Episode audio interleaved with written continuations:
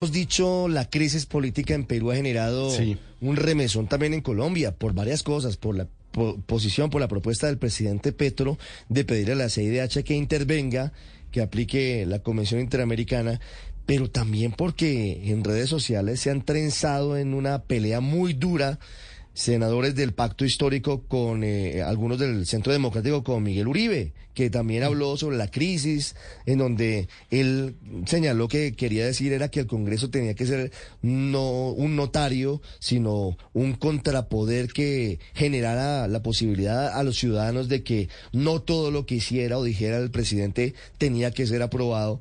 Y en eso estamos. Colombia está en medio de una gran polémica también por cuenta de lo que pasa en Perú. Ay, qué cosa esa polarización, ¿no? es, que no, eh, no, no, tenemos un solo propósito común como nación. ¿Usted se ha dado cuenta? Ni uno.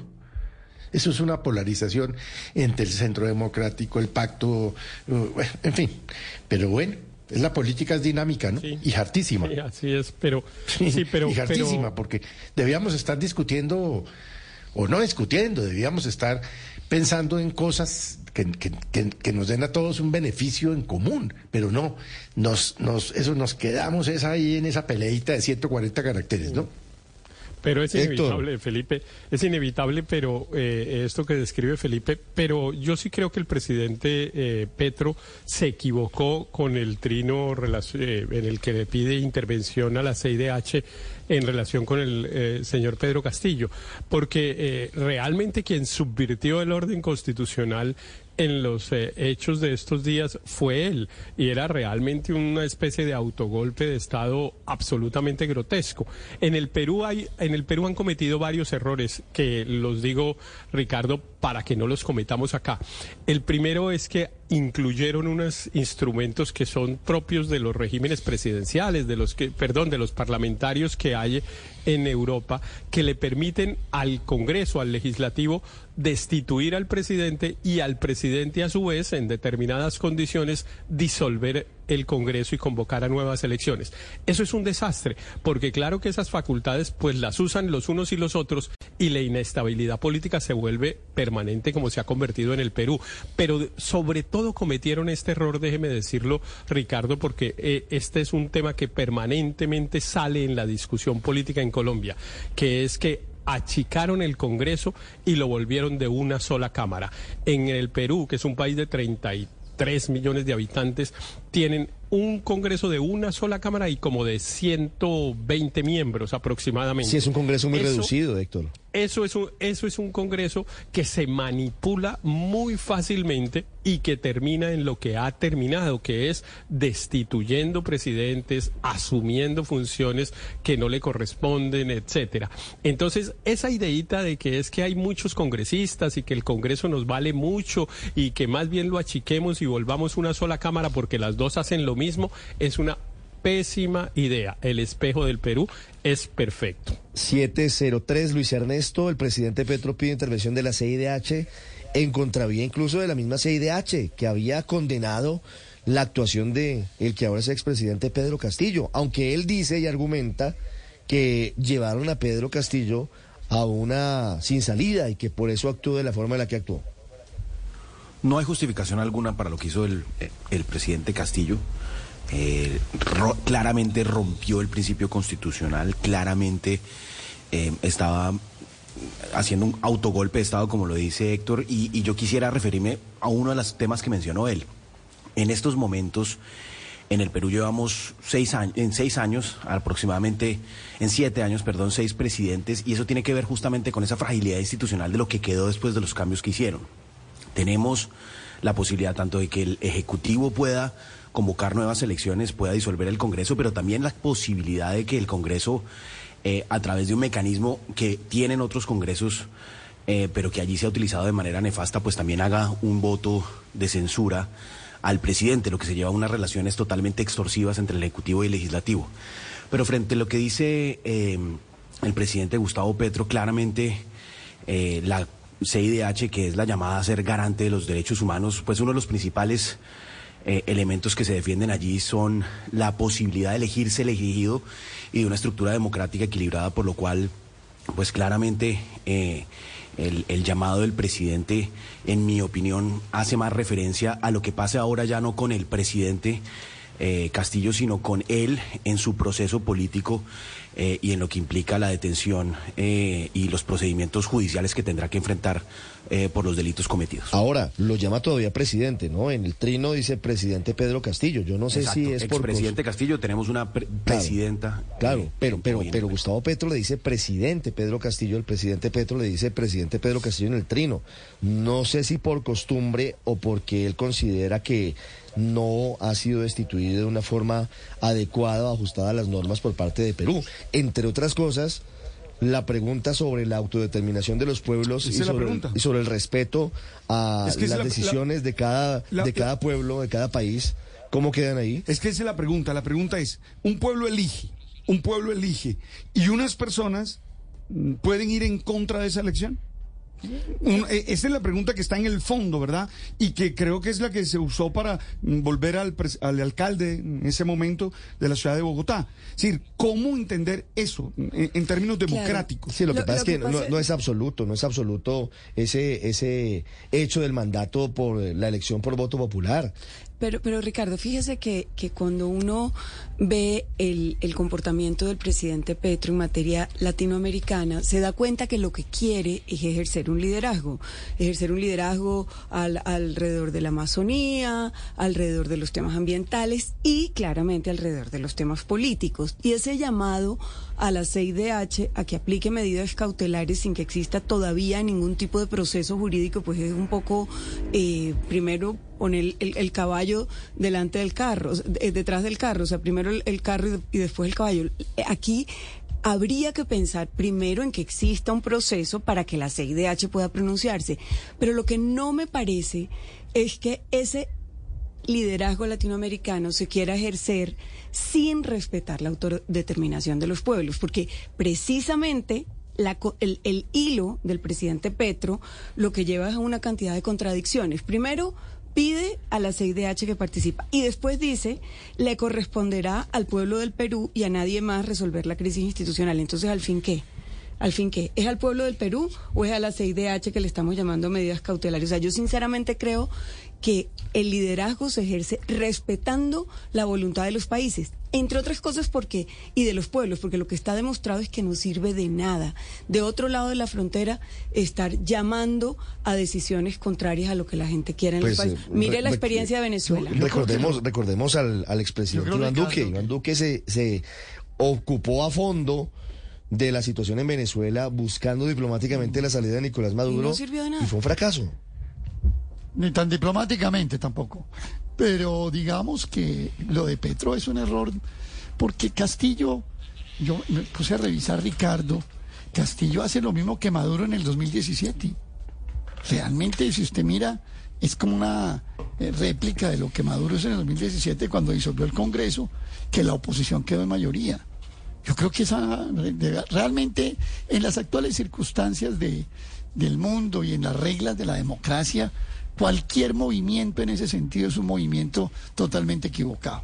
Y yo creo que lo primero que tiene que hacer cualquier persona que opine, y más si es un jefe de Estado, es señalar eso como el hecho protuberante. Ese es el hecho realmente, digamos, definitivo. De ahí para adelante, lo que usted le ponga, le ponga algodones a eso, pues bueno, usted puede ponerle AMLO, por ejemplo, López Obrador en México, pues le extendió el derecho de asilo que a mi modo de ver, pues puede ser válido sobre la base de que si alguien lo solicita, pues usted lo tramita y lo estudia. Y si encuentra razonable por razones de tipo político, es prácticamente una, eh, de hecho, pues una decisión de derecho internacional. Y está bien.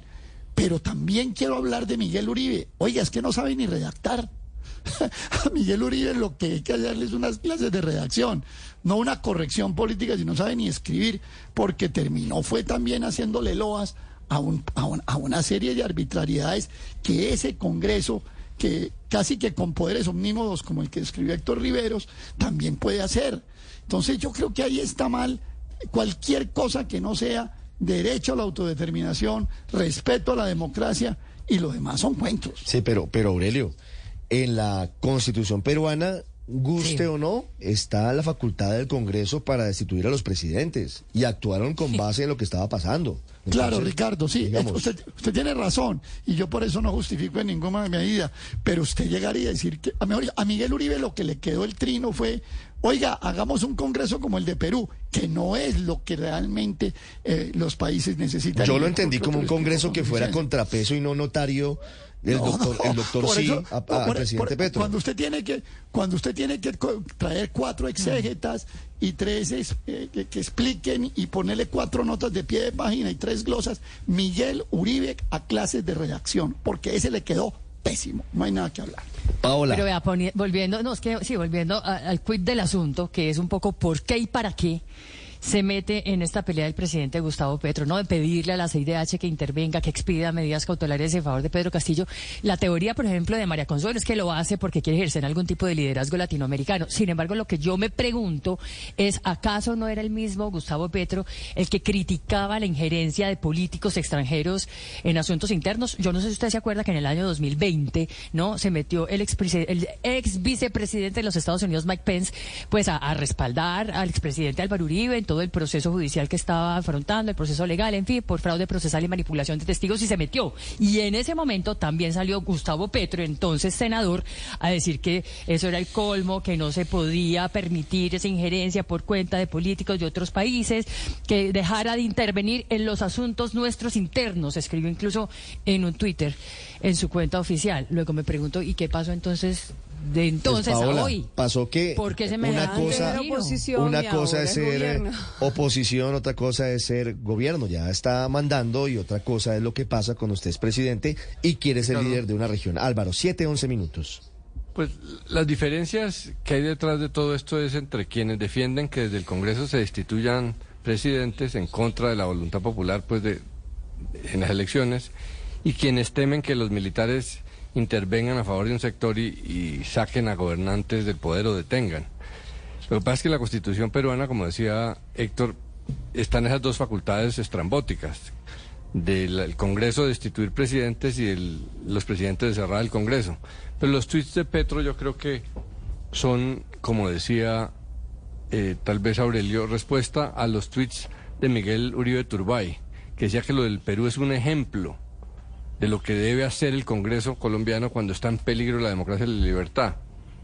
Eh, nuestra responsabilidad es ser garantes de la democracia, dice, no notarios de, presidentes. Por un lado, eso puede querer decir lo que usted dice, pero por otro, quiere decir que hagamos lo del Perú, que llevemos a un presidente al filo de, de la institución eh, y luego, pues si hay necesidad, se usa a los militares. Lo que pasa es que Pedro Castillo fue tan bárbaro que incurrió en actos de corrupción, nunca pudo controlar el, gobierno, no le sirvió para nada ese apoyo popular porque no lo invocó, como dice Petro, eh, y luego comete semejante esa, esa, disolución del Congreso es una, una actuación muy infantil. no hay duda que Castillo es un bárbaro, pero lo que está en juego es si, si esa, ese modelo de hacer oposición a un gobierno hasta, hasta sacarlo, como en el Perú, eh, está bien y si vale destituir presidentes, eh, permitir que los militares intervengan, como teme Petro, o no. Porque es que Miguel Uribe no es cualquiera, pues es la cabeza de lista del Centro Democrático y, y, es pues comprensible que Petro entienda que, que si se vuelve ejemplo lo de Perú acá, pues eso sería también antidemocrático. Pero el problema es que como AMLO apoyó a, el presidente de México apoyó a Castillo y le iba a dar asilo, pues para los presidentes de izquierda en América Latina se complicó la cosa de no estar, de irse en contra de, esa línea de pensamiento, porque pues los presidentes que quieren que América Latina actúe en bloque apoyando ciertas políticas suyas, como Petro en el tema de drogas, por ejemplo, pues tiene que tratar de, jugar la unidad latinoamericana. Por eso es tan complicado el tema. No, entiendo, una cosa, Álvaro, frente al tema de la oposición. Eh, entonces, ¿cuál sería la, alternativa? ¿Que no tuviera oposición el gobierno del presidente Petro? No, pero es que lo del Perú, eh, hay desafueros de ambos lados. Pedro Castillo es un bárbaro eh, y violó la democracia, pero hay unos sectores que consideran que la oposición también eh, saboteando. Ah, pero aquí también pasó, ha pasado en todos los gobiernos. pero además una cosa es el, sí, pero, pero una cosa es sabotear, una cosa es hacer oposición y otra cosa es impedir pues que, que los gobernantes gobiernen y tratar de sacarlos del poder por decisión no popular, con ayuda de los militares una vez Castillo comete ese error. Entonces, ahí hay dos extremos absurdos. Pero, pero es importante hacer la diferencia entre un trino de un senador, por, por, por importante que sea dentro de un partido de oposición, y el del presidente de la República, porque es que el presidente de la República es la cabeza constitucional de las relaciones exteriores del país.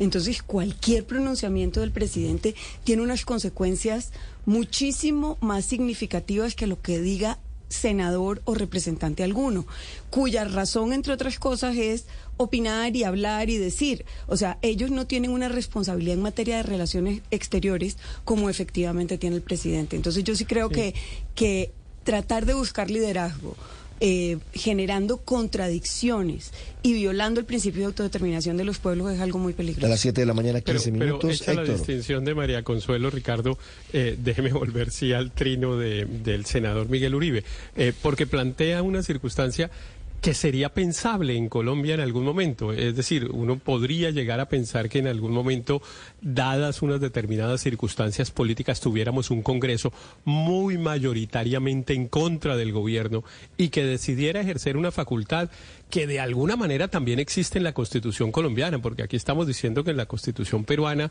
eh, existe, eh, y sí, existe de manera muy expresa, pero aquí existe de manera velada. El, el Congreso puede declarar indigno al presidente de la República y además lo puede declarar, que era un poco lo que iba a hacer el Congreso peruano, lo puede declarar incapaz, ¿no? El, el, el Congreso peruano lo que iba a hacer con Castillo era declararlo incapaz moralmente. En Colombia también hay una facultad de que el presidente de la República pueda ser declarado incapaz, eh, incapaz quiero decir incapaz eh, eh, físicamente. digamos, el Congreso es una especie de médico en relación con el presidente que dice, no, ese presidente no, no está en facultades de ejercer la presidencia. Casi eso era lo que iba a hacer el, Congreso del Perú.